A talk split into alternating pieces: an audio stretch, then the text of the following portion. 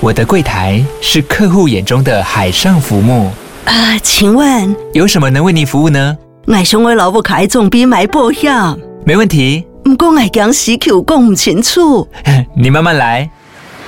办您靠岸，台银人寿一直都在，以安心、可靠、诚信、稳健为本，尊重多元，关怀弱势。因为台银人寿，我不再漂流。以上广告由台银人寿提供。好，大家好，我是苍哥，欢迎回到苍蓝鸽的医学通识哈。那这一集比较不一样，这一集是我们的疫苗专题哦。其实很久没有跟大家聊疫苗了，那因为最近疫苗政策其实蛮混乱的，那我也收到蛮多人的提问啦哈，所以我今天会利用这一集的时间跟大家分享一些关于新冠疫苗的一些新的政策面的知识，那也利用这个机会跟大家讲一下，诶，其实大家常常会遇到一些 B 型肝炎疫苗或者是其他疫苗的相关问题哈，所以今天就是算是一个。疫苗的一个大普帖，跟大家分享一下。对，那因为之前有跟大家提过哈，我前阵子去这个日本的冲绳。那其实日本跟台湾一样，我们台湾是二月二十之后，哦这个室内脱口罩这件事情就解封了。那日本比我们晚一点点，日本大概三月十三之后，哦，他们才这个全民口罩解封。但是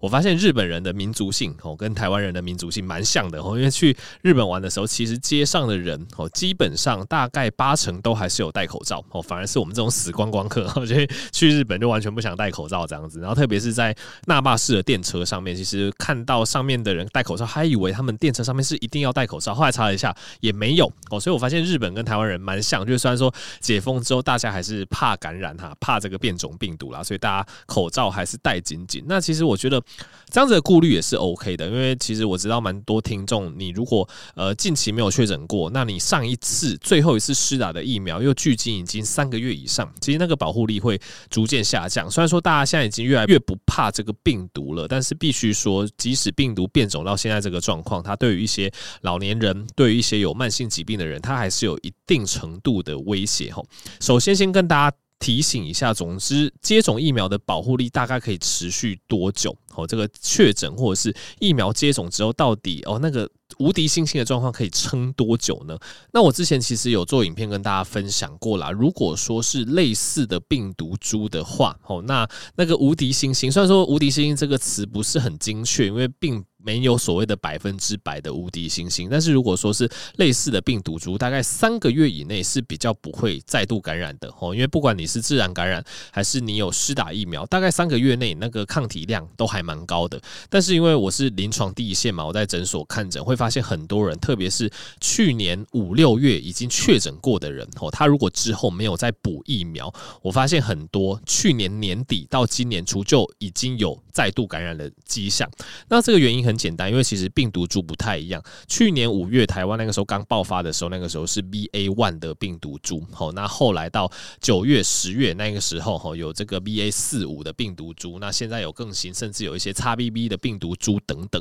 那其实不同的病毒株。我们身体的抗体是没有办法有非常好的交叉保护力哦，所以越来越多去年五六月已经确诊过一次的人，哦，他在去年年底哦跟今年初再度确诊，而且你会发现再度确诊有时候那个症状反而更严重哦，因为不同病毒株其实那个交叉保护力是不太有的哦，那甚至得了第二次更严重，那甚至引发这些后遗症啊，所以其实再度提醒大家，并不是呃得完之后或者是打完疫苗之后就会有无敌星星哦，大部分。你可以抓三个月内，三个月内不太会再重复确诊，但是超过三个月，其实那个风险就越来越大了。那另外一个影响打疫苗它的保护力到底可以撑多久的一个因素，其实是年纪。哦，那其实免疫学上的研究是发现啊，你年纪越小，特别是婴儿时期打的疫苗，诶，其实那个时候那个免疫辨识跟免疫记忆的那个能力是最强的。所以我们会发现，其实小时候打了蛮多疫苗，例如说一些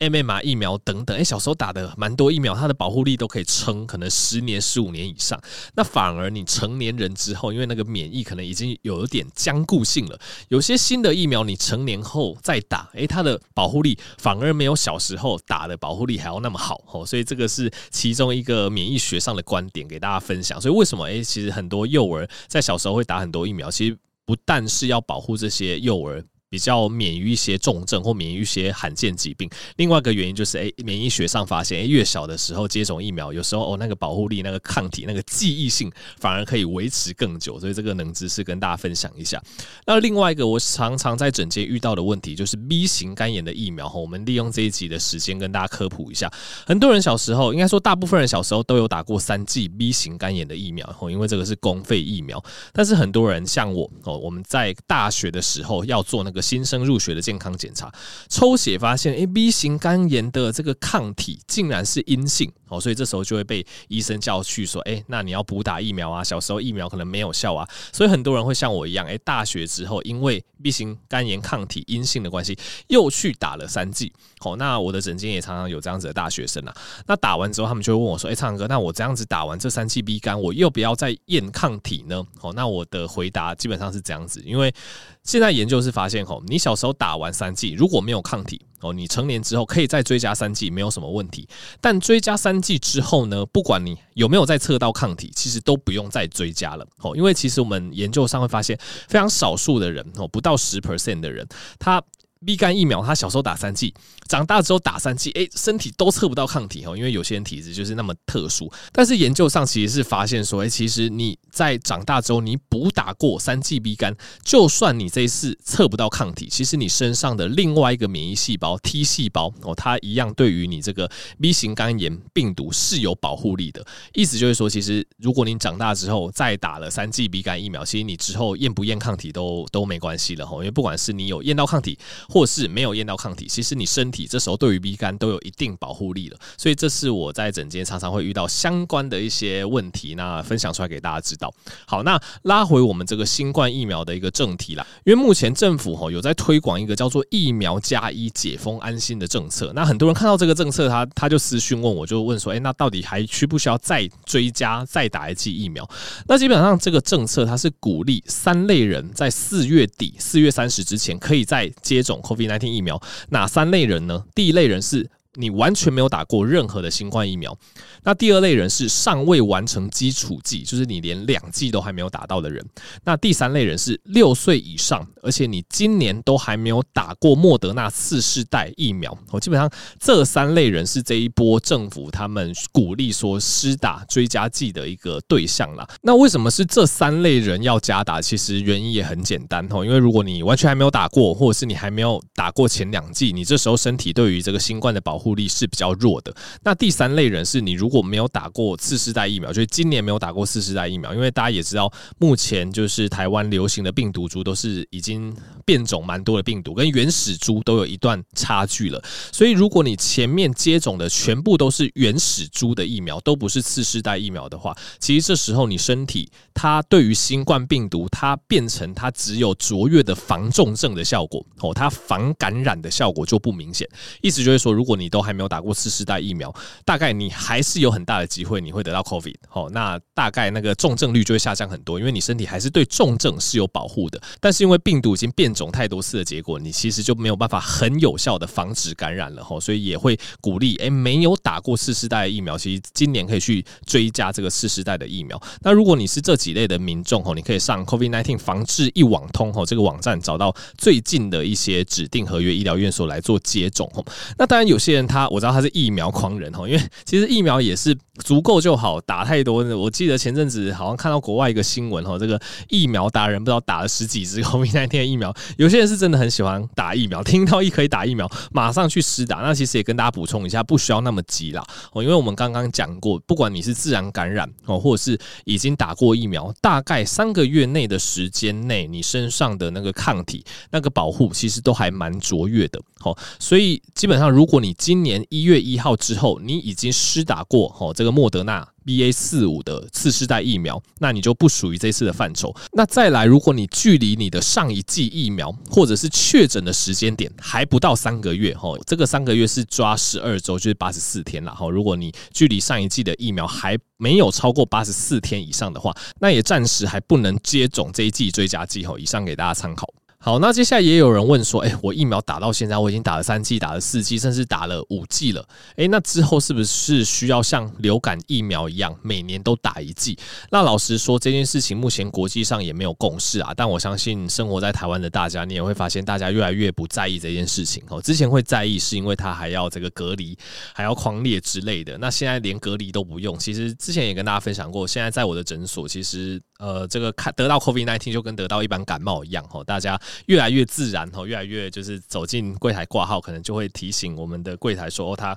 快筛是阳性，快筛是两条线要进来看诊。虽然说有些呃，有时候还是会引起一些争议啦，例如说呃，我们门诊的那个诊间那个柜台，就是那个地方，也可能有一些人在等候。那如果有人进来说，哦，他快筛阳性要看诊，你还是会发现有些人还是会投以畏惧的眼光哦。如果说他还没有得过，听到就是在他前面这个人竟然是确诊者，而且跑出来挂号，大家还是会有一点害怕。但是基本上还是跟大家强调，我觉得既然都接种了疫苗，那现在也走向共存的时代。其实，如果你已经做好足够的保护，有接种过疫苗，不需要太去畏惧这个疾病了。因为真的现在就是当成一般感冒在处理，只是那个感冒的症状哦，那个状况可能会比较像重感冒这样子。那至于之后需不需要每年打，老实说，现在国际上还没有定论啦。那是因为病毒不断的在变种啦，所以如果你还没有确诊过，还没有打过这个所谓的次世代疫苗，我自己的想法，我还是会建议施打，因为其实你有得过，你会知道说那个还是蛮不好受的，大部分高烧、